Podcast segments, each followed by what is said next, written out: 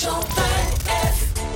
Champagne FM, le MAG. Direction le Canada dans le mag, je vous parle de The Weeknd. The one, the only, the weekend. Il y a 9 ans, le trentenaire originaire de Toronto sort trois mixtapes qui font le buzz. En parallèle de ça, il écrit, chante mais aussi compose ses propres morceaux. D'ailleurs, Lady Gaga en personne hein, s'intéresse à ce qu'il fait, lui non même de produire un remix pour l'un de ses tubes. Deux ans plus tard, The Weeknd sort son premier album Kissland qui peine à se vendre. hein. Moins de 300 000 exemplaires écoulés, plutôt un flop. Il y a 6 ans, le chanteur collabore avec Ariana Grande. Gros carton, sa carrière décolle. Un deuxième album voit le jour avec la sortie de Earn It.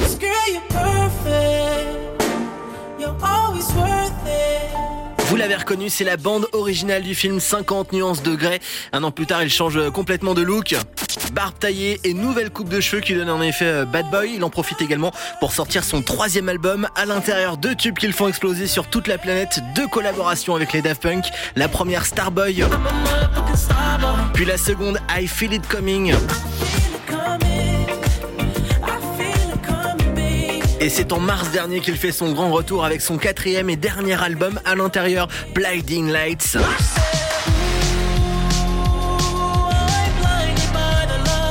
Et mon coup de cœur du moment, In Your Eyes, que vous écoutez déjà ici sur Champagne FM.